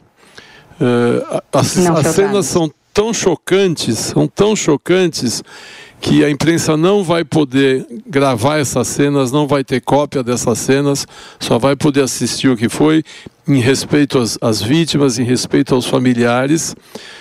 Eh, essas imagens foram feitas, foram capturadas ou de celulares de terroristas que gravaram isso, ou de, de, de que conseguiram gravar um pouco e depois eh, o que o- os paramédicos viram quando chegaram lá. São cenas tão violentas que nem no Holocausto aconteceu algo igual, em nenhum momento da história. Eu vou dar um exemplo assim, que já é uma coisa bárbara. Terroristas amarraram du- duas crianças, dois filhos, assassinaram os pais na frente deles, arrancando os olhos do pai. E depois disso tudo, de- ainda mataram as crianças, sentaram na, na cozinha e comeram a refeição do que eles estavam comendo. São imagens muito violentas, assim, de uma crueldade que nunca se viu na história. Eu acho que talvez a, na época de Gengis Khan, de sei lá, quando a gente aprendia na história, esses povos bárbaros, isso aconteceu agora há, três semanas atrás. Daí a imprensa vai receber algumas outras imagens, aonde não expõe as pessoas, porque em respeito às vítimas e que não são tão violentas quanto as imagens que o consulado vai mostrar. Então, eu sei que você vai estar lá presente, Paula Jovem Pan também foi convidada, vai estar lá para acompanhar isso, mas é, é de uma crueldade que nunca se viu na história. E isso é o que me faz lembrar como que o governo brasileiro não diz que o Hamas é um grupo terrorista. O Hamas fez esse ataque, gravou, colocou na internet para dizer: eu sou um grupo terrorista, eu vim aqui espalhar o terror. Como é que algum governo do mundo pode se negar a isso. O que mais o Hamas tem que fazer para que o governo brasileiro reconheça que o Hamas é um grupo terrorista e não se esconda atrás da decisão da ONU de que a ONU não, não falou, então o Brasil não pode falar. Quem manda no Brasil não é a ONU, quem manda no Brasil são os brasileiros. Nós temos que reconhecer que o Hamas é um grupo terrorista. Eles fizeram isso, gravaram para provar que são. Muito bem. Gente, ó, para você que está sintonizando agora na programação da Jovem Pan, está passando de canal, esse moço que está aqui sendo entrevistado, o Shaw gentilmente aceitou o nosso convite, tem uma das histórias mais surpreendentes, mais incríveis que a gente viu dessa guerra, porque a filha dele conseguiu fugir desse festival e hoje está viva. Eles já se encontraram, já tiveram esse momento histórico na vida deles. E é impressionante quando a gente vê a mão de Deus, meu querido Mano Ferreira. E, e essa, esse arco de de manhã estava na festa, à noite estava fardada, servindo ao Exército é, é impressionante. É impressionante mesmo. Aí eu queria até fazer uma pergunta para o Chau, até para entender. A qual, última, qual é a sensação, Chau? Porque você recebeu sua filha é, do ataque terrorista do Hamas e depois você tem os três filhos seus servindo ao Exército, né, como combatente, não é isso? Você sabe onde eles estão? Ah. Eu tenho dois. Eu tenho três filhos, dois combatentes, uma ainda é, não tem 18 anos, está em casa ainda, no último ano é, de escola. E uma está uma tá no norte? Uma está no norte os dois, e o outro está no sul, é isso? É... Isso, uma está no norte, o outro está na região de Gaza, a gente não sabe exatamente aonde, é, eles não relatam, e, os celulares não ficam com eles, é, porque é, isso é, elimina a, muito da privacidade, quer dizer, da capacidade do inimigo entender onde estão os soldados, então os soldados combatem sem celulares, ficam é, fora da área de combate. Então não temos é, é, vídeos, não temos conhecimento. Uma vez cada dois dias a gente recebe uma, um ok, estou vivo, está tudo bem, não fiquem, é, fiquem tranquilos. Mas é, né, como pais, dois pais dois filhos, estamos muito tensos. Importante entender que nós, como eu falei, é um exército popular. É o meu filho, é o filho do meu amigo, é o meu amigo. Então, é, é, essa realidade que a gente vive aqui. Shaw, obrigado, viu, meu amigo, pela sua participação. Shaw, direto de Israel, brasileiro que vive por lá, relatando é, um pouquinho essa história que nos emocionou muito hoje. Obrigado, Shaw, valeu. Gente, olha só, vamos voltar aqui para a questão política nacional, porque o bicho está pegando, hein? O Senado está discutindo o um projeto que limita decisões do Supremo Tribunal Federal. Quem tem detalhes da previsão dessa votação lá no Congresso é a Luciana Verdolim, que volta ao programa. Lu, quando é que vão votar isso aí, hein? A expectativa, Paula, é de que seja votado no plenário da, do Senado Federal no próximo dia 8 de novembro. Já foi votado na Comissão de Constituição e Justiça, uma votação simbólica super rápida. Foi em poucos segundos a proposta foi aprovada, surpreendeu inclusive os governistas lá no Senado Federal. O presidente do Senado, Rodrigo Pacheco, faz questão de ressaltar que todos os trâmites legais vão ser seguidos. Por isso, é preciso cinco sessões até a votação no plenário do Senado. É aquela, aquele PEC que limita as ações do Supremo Tribunal Federal. É uma queda de braço que a gente está vendo entre o Congresso Nacional e o Supremo. O Congresso reclama que o Supremo está interferindo em assuntos que deveriam ser inerentes, exclusivos do Congresso Nacional. E agora o Congresso também está querendo opinar sobre questões, inclusive regimentais, lá do Supremo Tribunal Federal, que está sendo motivo de muita crítica e muita preocupação por parte do judiciário brasileiro. Entre as propostas é de que pedidos de vistas precisam, precisam ser coletivos, é aquele período, né, aquele pedido para um tempo maior para analisar a questão. Segundo a proposta do senador Oriovisto, é preciso que esse pedido seja coletivo, é preciso, por exemplo, que seja dado um prazo para que quem pediu um tempo maior para analisar a questão devolva o processo lá no plenário do Supremo Tribunal Federal e também, além de, de, dessa questão envolvendo um prazo, eles defendem a necessidade de que também questões suspensas que não são votadas no Supremo tranquem a pauta da casa, como acontece dentro do Congresso Nacional, que está sendo visto com muita, de, com muito temor, né, com uma certa desconfiança pelo pelo Supremo Tribunal Federal. Prevê também, Paulo, a proibição de ministros darem decisões monocráticas, ou seja, uma decisão individual nasquelas regras de efeitos gerais. Decisões monocráticas não poderão ser emitidas para suspender atos de chefes do poder, seja o presidente da República, seja os presidentes da Câmara e Senado. O Congresso ainda discute, por exemplo, em outras propostas, são várias propostas dentro do Congresso Nacional, a necessidade de se limitar mandato de ministro do Supremo. O próprio ministro da Justiça, Flávio Dino, defende a limitação. Aqui dentro do Palácio do Planalto, o argumento é de que não se discute isso nesse momento, até para não criar confusão com os ministros lá do STF. Muito bem, Lu, obrigado, viu, minha amiga, pelas suas informações. A Luciana Verdolim trazendo um pouquinho dessa pauta polêmica lá no Congresso Nacional. Agora, Nelsinho, tudo começa com que aquilo, aquilo que a gente chama de decisões monocráticas, né? Já gerou uma insatisfação no passado, aqueles pedidos de vistas também geraram insatisfação, mas eu acho que o episódio que dá o play, meu querido PP, foi em julho desse ano, quando o ministro Luiz Roberto Barroso foi num congresso da União Nacional dos Estudantes, vocês lembram disso? Sim. E ele diz com todas as letras: derrotamos o bolsonarismo. Lembra desse fato? Sim, claro. E aí a oposição foi lá, protocolou no Congresso Nacional essa PEC. Sim, daí ele pediu desculpa, saiu uma nota dele e uma nota do, da, da corte, tentando explicar, não necessariamente pedindo desculpas, mas tentando explicar o discurso, né? De que, na verdade, o que foi derrotado seria ali uma, uma, uma questão contra discursos de ódio, enfim. Notas que foram inclusive desencontradas entre a do ministro e a do Supremo. Mas nessa, nessa questão que o Senado vem discutindo agora, Paulinho, eu acho que não limita as decisões do STF, não. Pelo contrário, valoriza as decisões da corte enquanto colegiado. O que, o que são limitados são os poderes individuais de ministros. Ou seja, é uma PEC que serve a realçar um princípio da colegialidade, onde mora a divergência, a pluralidade, a opinião de diversos pontos de vista eh, do nosso judiciário. E eu acredito que seja uma PEC mais inteligente em relação a essa reforma importante do judiciário. Muito diferente daquela outra anterior. Porque no começo, a turma da oposição e o pessoal que estava querendo é, esticar a corda com o Supremo propôs lá uma PEC nat-morta de que ah, toda decisão do STF, a Câmara é. e o Congresso revisa é. isso aí, é, ofenderia drasticamente a separação dos poderes. Mas essa PEC está sendo discutida, que que é você plausível, tá bravo, é hein, possível. PP? Ah, impressionante. Mesmo como... que o PP não goste. É impressionante como o Nelsinho, ele deixa de ser democrata, deixa de ser o... Sou totalmente democrata. Deixa, deixa de ser uma pessoa que respeita e quer o cumprimento da separação dos poderes. Essa PEC é constitucional na sua origem. De jeito nenhum. É absurdo um poder legislativo começar a ter ingerência no poder judiciário.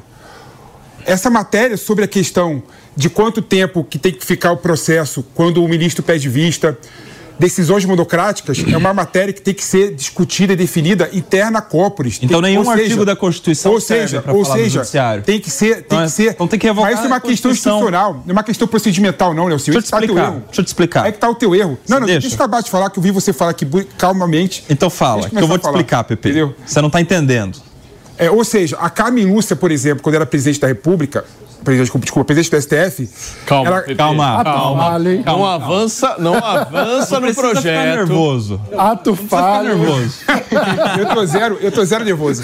A Carmen Lúcia, quando foi presidente. A turma te cancela, hein, S- se você ficar nervoso. hein? Deixa eu terminar meu raciocínio. Desculpa. A Carmen Lúcia, quando foi, por exemplo, é, desculpa, a Rosa Weber, quando foi presidente do STF, ela já começou a limitar o prazo que o ministro tem quando ele pede vistas do processo.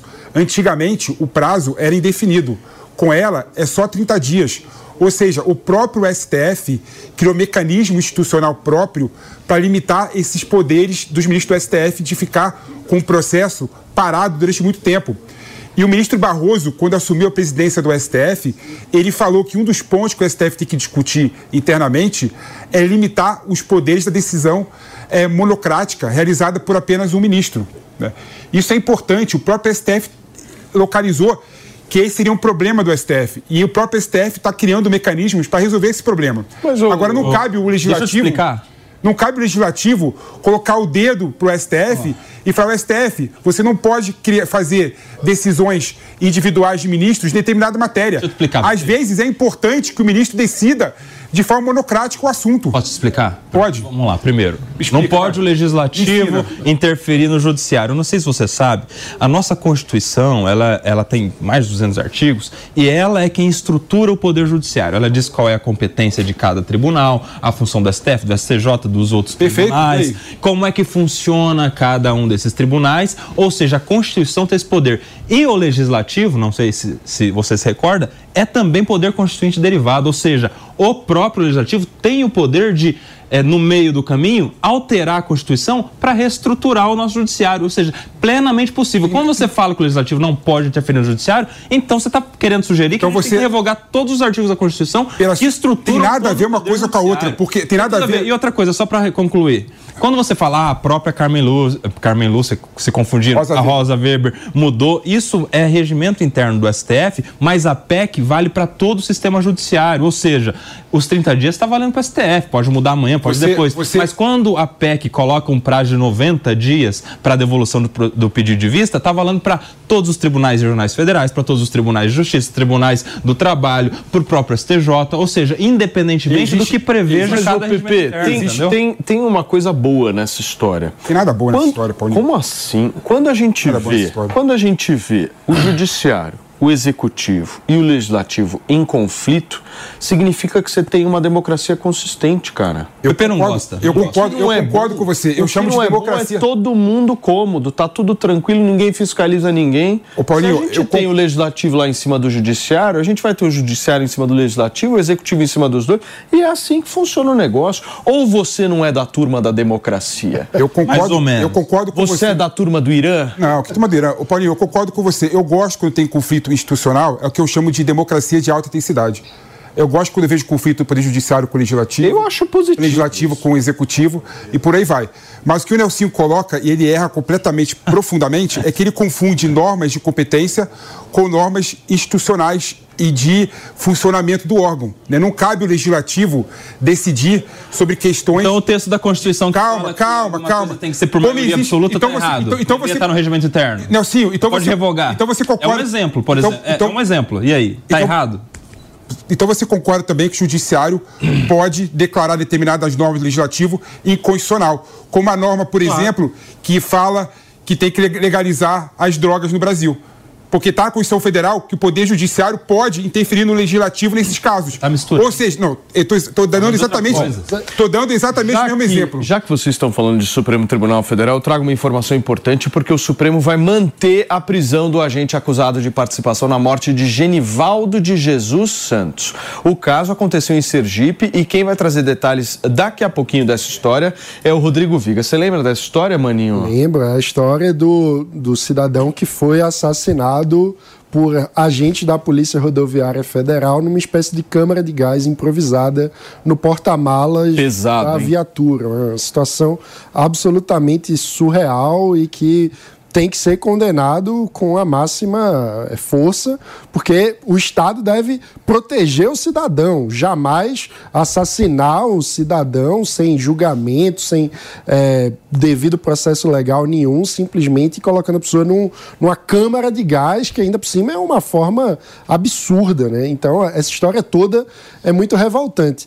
Agora, eu posso retomar por favor, por favor. essa discussão que os meninos estavam fazendo, porque eu acho que parte importante, acho que os dois vão concordar com isso, desse conflito é a insegurança jurídica brasileira que é enorme. Ou seja, o judiciário no Brasil, no lugar de pacificar conflitos, muitas vezes amplia conflitos ao ter decisões muito diferentes entre si. Um mesmo juiz, às vezes, julga processos muito parecidos de forma diferente. E parte dessa insegurança vem também do número de causas que chegam no Supremo Tribunal Federal, que é muito desproporcional em relação a qualquer outro país. A nossa Suprema Corte trabalha muito, é muito, ela é muito é, super demandada. E parte disso também se explica pelo tamanho da nossa Constituição, que tem mais de 5 mil palavras. Só para servir de parâmetro, a Constituição americana tem, mais, tem menos de mil.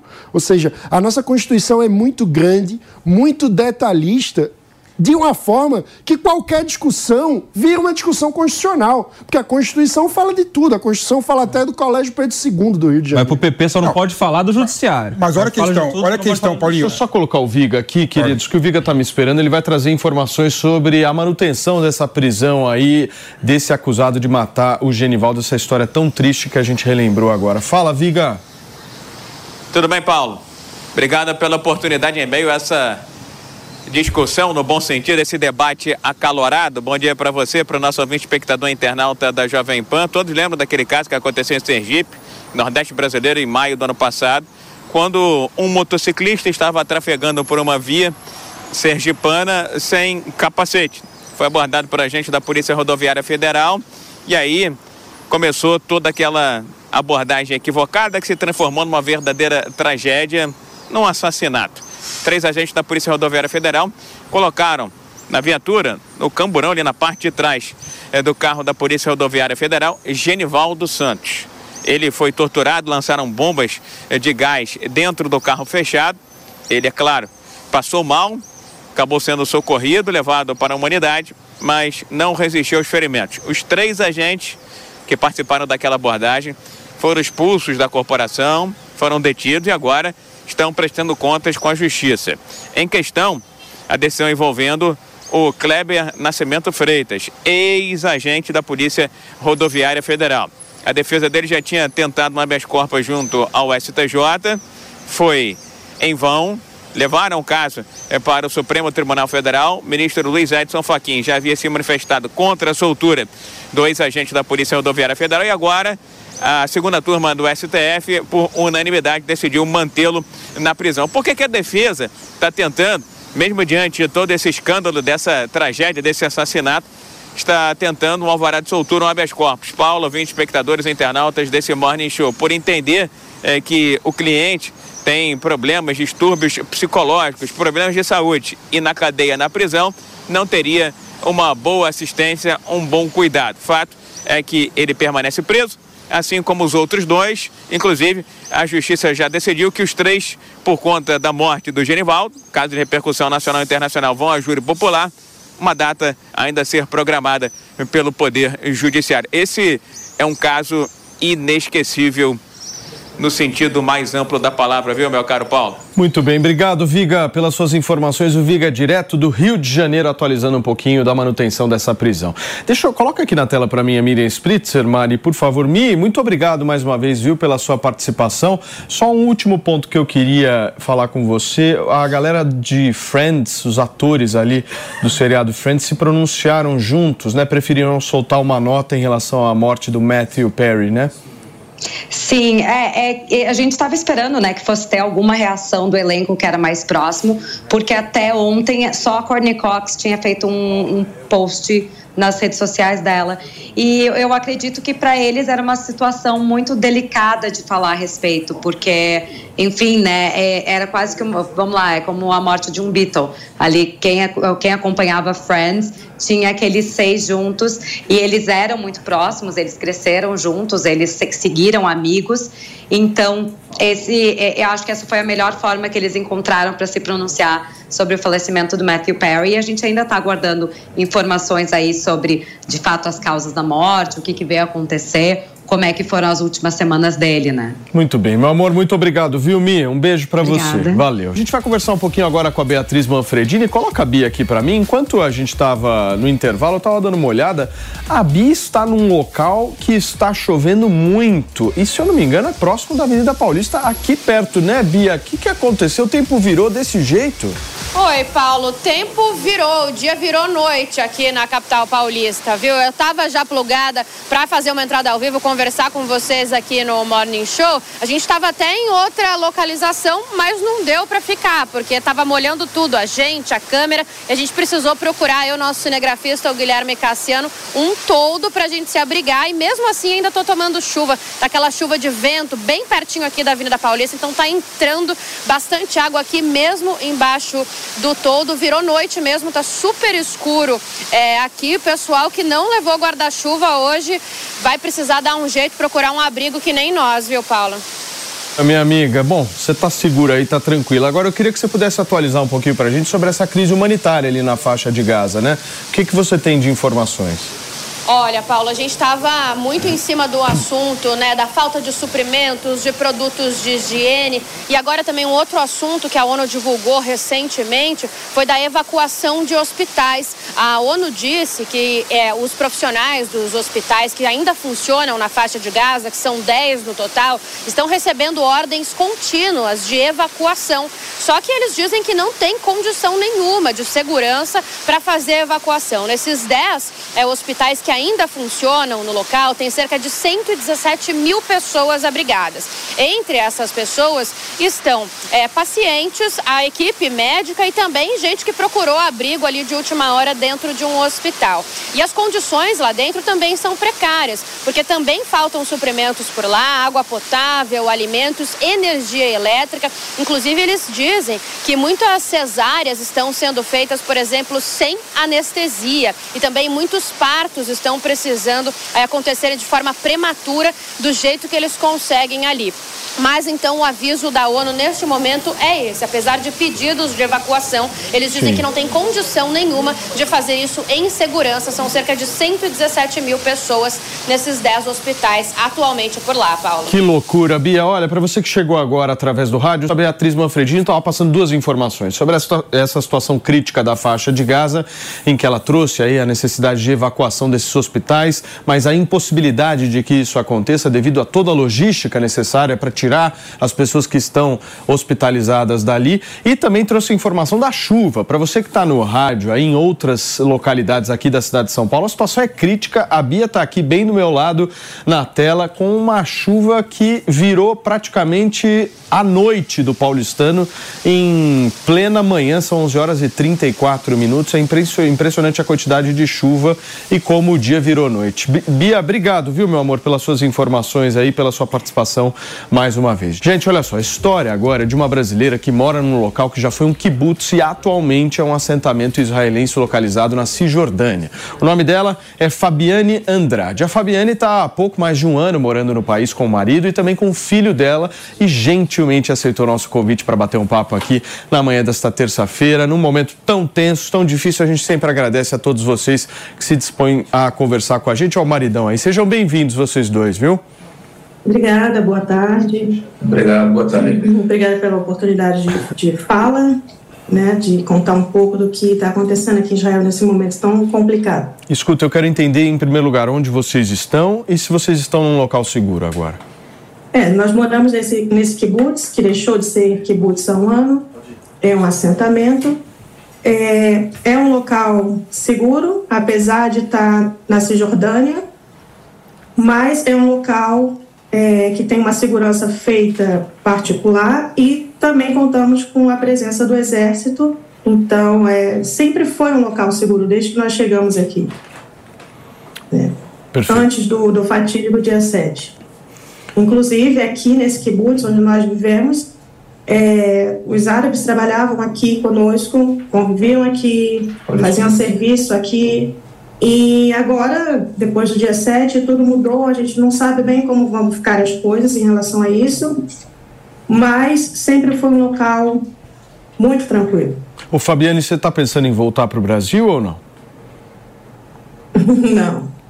Isso não, não porque é, apesar do nosso país ser um país maravilhoso, mas é, como judia, é aqui que eu me sinto segura, nunca me senti tão segura como é, viver nesse um ano que eu estou aqui em Israel.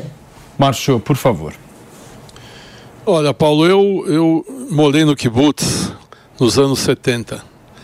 É, os, os kibbutz foram feitos para o desenvolvimento de Israel, era uma sociedade totalmente socialista, aonde todo mundo tinha tudo igual, a gente trabalhava em todas as funções, não existia maior socialismo que o kibbutz.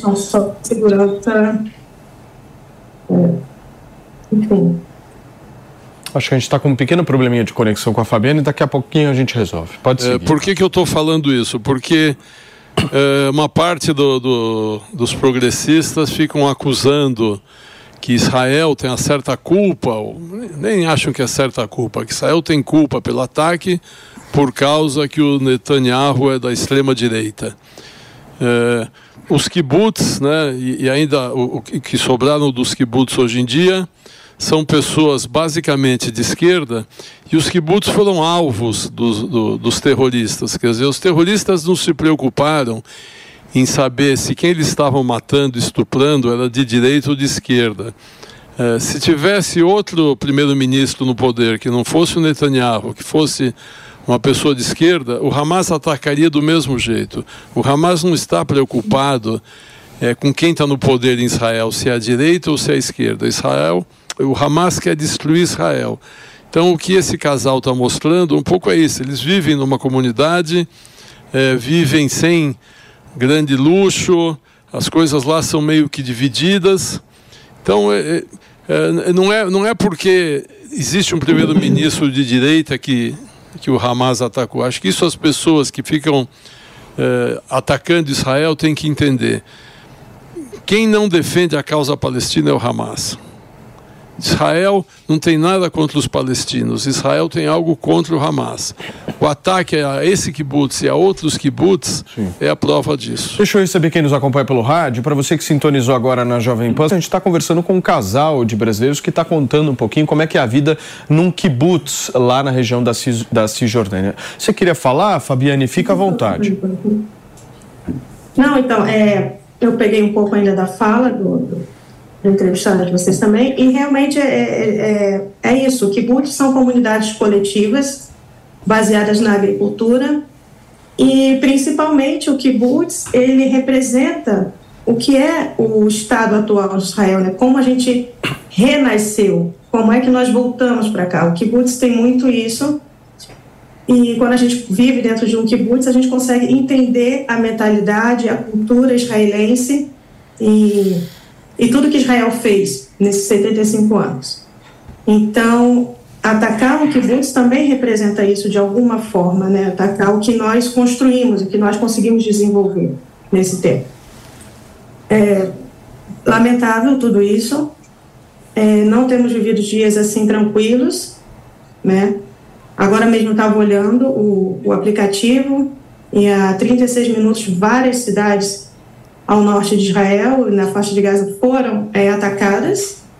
É, graças a Deus, como vocês sabem, todo mundo sabe, nós temos o domo de ferro e isso nos protege.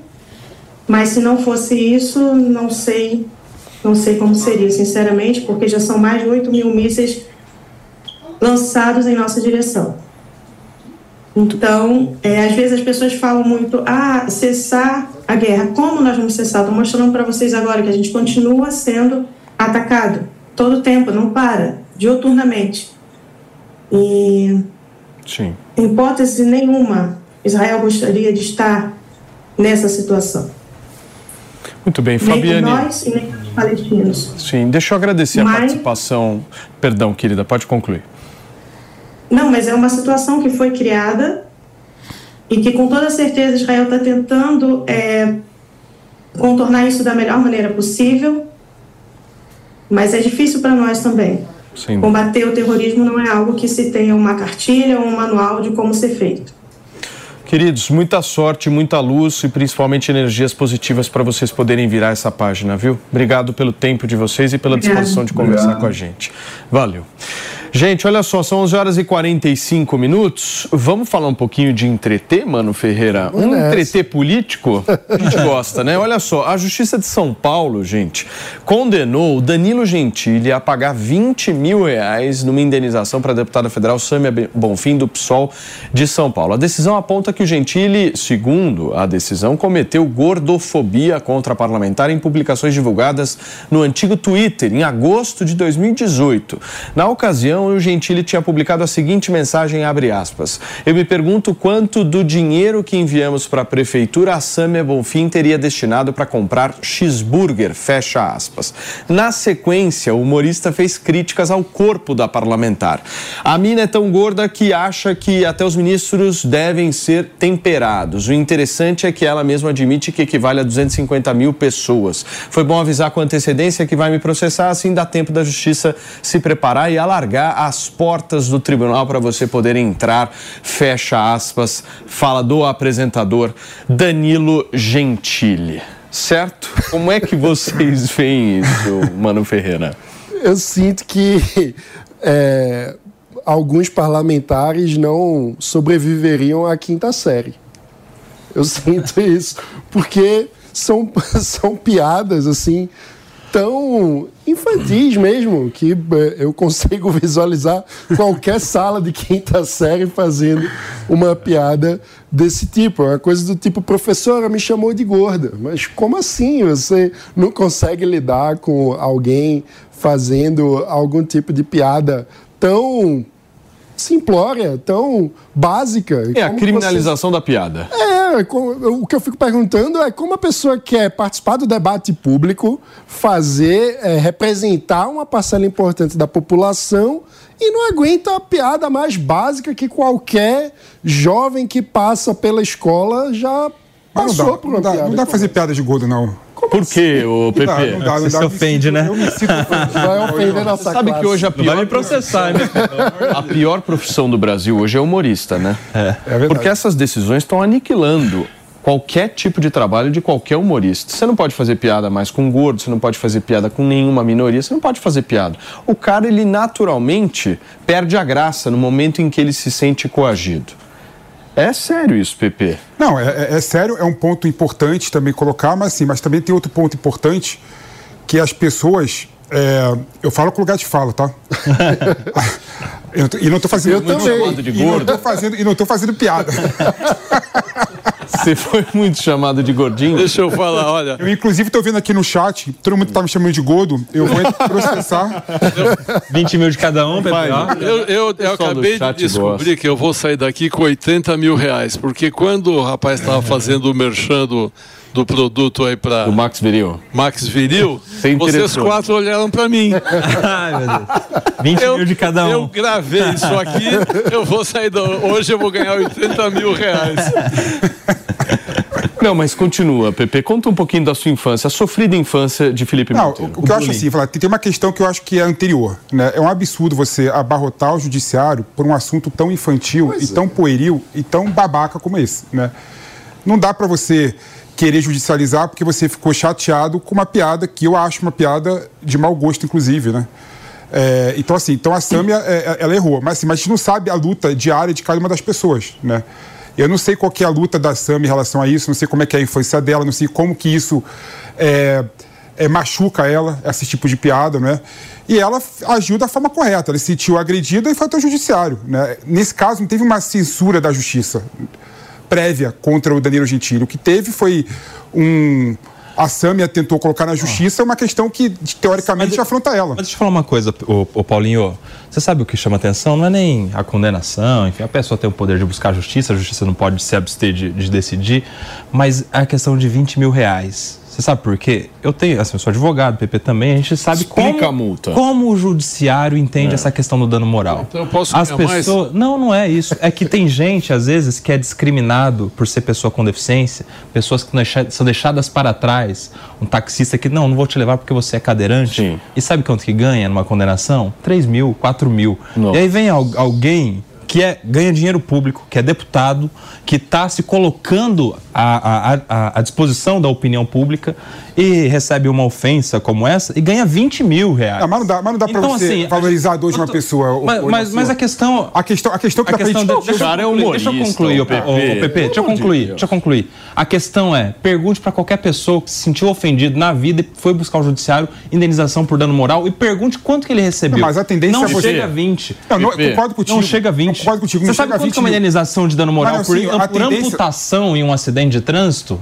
Chega a, é a média de 40 Concordo mil. Contigo, Como é que você Nelson, valoriza calma, 20 calma. mil reais? E é, essa missão da primeira instância, que vai ser reformada provavelmente no Tribunal de Justiça, e a tendência do dano de morais, é, tem até uma tabela do STJ Sim. que uniformiza todos os danos de morais. Então a tendência quando chegar no STJ, cair para 4 mil. Ô, ô, ô, ô Márcio, é só para concluir, Paulinho. Márcio, se você, homem honesto, faz, é, paga todas as suas dívidas e alguém coloca indevidamente seu nome no, no Serasa, no SPC, surge seu nome na praça, sabe quanto você vai ter de indenização por dano moral? 3, 4 mil reais. E a Samia Bonfim está ganhando 20 não, mil. Custo. Essa ainda. é a questão. Não, não, o erro que não PP, ainda. PP, me espanta assim, o custo de tudo isso para o Estado é um absurdo. Custo de tempo. Quantas né? pessoas vão trabalhar? Concordo. Quantos juízes? Quantos advogados? É. Não faz o menor sentido. Concordo. E, e, e tudo é um absurdo. Ele fez uma piada. Se a gente você... perder graça em piada, a gente perdeu então, a graça na vida. Pensa que você é um humorista, Pepe. Me fala três tipos de piadas que você pode fazer de acordo com esse manual que está sendo estipulado. Você pode fazer piada com quem? Não, eu acho não, assim... não, não, não, não. Com quem você tem, pode fazer piada? Se eu quiser não, fazer uma piada com um velhinho, eu posso? Não, etarismo. Pois é. Etarismo. Pois é. Com jovem quiser, também. Se eu quiser fazer uma piada com alguém que é muito magro, eu posso? Não. não preconceito. Também não. Não sei, pode ou poder. Não, não pode. Não, Porque dizer. com certeza a pessoa que é muito magra também vai se sentir ofendida e também vai criar não, todo esse rebuliço. Ou seja, quem trabalha com piada, eu tenho uma dica, uma sugestão, um abração para o Danilo Gentili, Maurício Meirelles, tantos outros aí que trabalham com isso. Parem de trabalhar, meus amigos. É isso que vai acontecer. Ou fazem piada mais inteligente. Proibidos de trabalhar. Ou fazem piada mais inteligente. Ou, ou podem virar deputados, né? A piada é. envolve atores, meus amigos. É, é, é arte, né? Esse jeito. tipo de coisa é uma infantilização do Brasil. Parem é como de se trabalhar. o fosse um jardim de, de infância e você precisa chamar a professora a cada ofensa. Pelo amor de Deus. A sociedade de ressentidos também, do, né? Ressentidos, não pode falar nada. Não, não pode. Todo não, mundo é extremamente uma... sensível. Não, e agora é o seguinte: piada tem que ser só inteligente para as pessoas pensarem. Pô, eu não posso mais dar risada de um assunto lá que, puta, vi graça e tal, beleza, só que não quiserem, pode mais, tem que ser inteligente, nós temos que fazer quiserem, piadas inteligentes. Quiserem Isso aí é uma censura prévia. Eu fecho por 10 mil para cada um. 10 conto tá bom, não Vamos tá? fechar 10 Mas no Pix, para cada um? No Pix? Aceito o Pix. Tá bom. aí você me paga aquela pizza, como é que chama a pizza? Pizza cachê. Pizza, Eu acho essa, acho essa pizza péssima, mas não vamos entrar nesse detalhe. Turma, olha só, são 11 horas e 53 minutos, deixa eu girar o assunto, porque o prefeito do município de Pontes e Lacerda, no Mato Grosso, o Alcino Barcelos, proibiu a festa do Dia das Bruxas nas escolas municipais da cidade, gente. O homem publicou um vídeo em que diz que as festas do Halloween estão proibidas nas escolas municipais e a gente vai entender um pouco a cabeça do prefeito agora. Dá uma olhada. Bom dia, gente. Alcino Barcelos, prefeito de Pons Lacerda, Mato Grosso, capital do Vale. 29 de outubro de 23. Assunto chato aqui. Pleno domingão, tô aqui no sítio, ó, dos meus velhos pais, para quem conhece aqui. E recebi aqui uma denúncia de uma mãe preocupada, porque diz que vai ter uma festa do Dia das Bruxas em uma escola nossa municipal. Dois compromissos que quer fazer: não vai ter a festa. E segundo, a gente vai apurar os fatos. Certo? Primeiro, que Halloween, Dia das Bruxas, não faz parte da nossa cultura brasileira e nacional.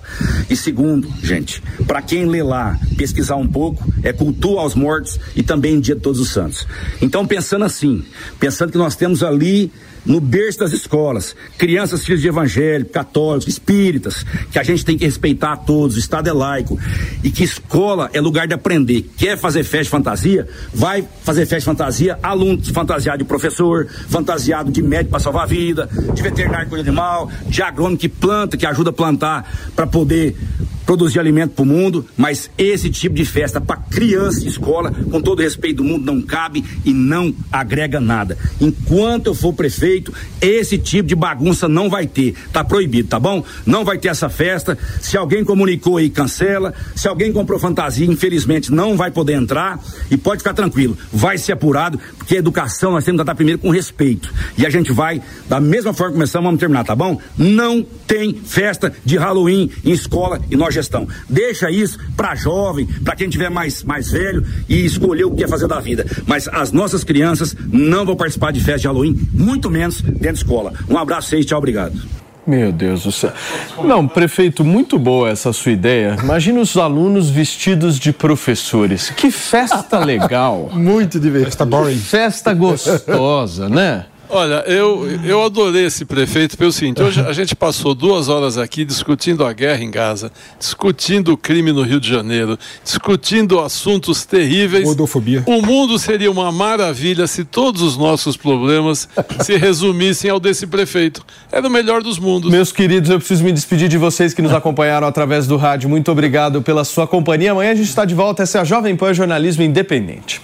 E para você que está na, te na televisão, a gente vai discutir um pouquinho a fala desse tipo. É uma política pública que vai fazer uma diferença na Não, vida é o, é das o prefeito, crianças, foi né? eleito, ele tem o poder também, não tem ninguém que possa obrigar eles a, a fazerem. né? Se, é- se ele pensa assim, o povo da o cidade quê, dele... O que poder o quê? Mas- Autoritarismo, isso. Não, mas calma. Autoritarismo. É, autoritarismo, é obri- o autoritarismo seria obrigar ele a fazer. Olha o autoritário Nelson se vestindo novamente. de jeito nenhum. Os Poder legislativo tem Ele tá razão. falando que. Então você acha que é obrigado a ter a festa? Não, é obrigado. Vai que quer. Não, é livre-arbítrio do diretor Dá, da dá escola. pra é claro, A obrigatoriedade é o binarismo É, do é. autoritário. É, eu- Mas se ele é o Tá prefeito, autoritário Se o diretor da escola quer quer fazer a festa, ele faz. Se o diretor não quer fazer, quem comanda a escola Se os é... pais não querem que Depende se a escola é municipal e ele é o prefeito. É, é o tipo de coisa que é, mais uma vez, a cultura autoritária versus a cultura da resolução comunitária das coisas. É, é o tipo de, de tema que só importa para a comunidade escolar. Sabe o que é isso, Se os pais estão incomodados, que eles resolvam Toninho, com o diretor, é não o envolve seguinte, o prefeito. A rede social deu palanque pra louco. Essa é a verdade. Louco não tinha palco. Agora a rede social deu palco pra louco. O que o prefeito está fazendo aí é simplesmente uma tentativa de crescer na rede social. Não, É isso que ele está fazendo. Ele quer causar, ele quer ser visto na rede social. Ele pega um problema que não afeta a vida de absolutamente ninguém, transforma isso num verdadeiro caos, como se as crianças que têm festa de Halloween vão ser formadas de uma forma assim. Uma Eu fico imaginando a cabeça de uma criança que participou de uma festa de Halloween com uma abóbora. Você já pensou nisso, Pepe? Não, não tem nenhum sentido. E é que impor- será das nossas Pelo amor de Deus. Mas é uma importante, coisa. assim, há uma discussão o cara não pode, pedagógica. não pode obrigar ele a fazer a Há- há festa. uma discussão O que, que é mais autoritário? Proibir ou, é obrigar? autoritário, deixa eu falar. É impressionante. Só você fala. Pepe. Só eu falo, você não deixa eu falar nada. Fala, nunca. Pepe, vamos lá. Há uma questão, por exemplo, pedagógica que poderia ser enfrentado por essa prefeitura. É, Halloween é é uma festa é, universal. O mundo todo faz essa festa. No dia da- do dia do dia do Saci.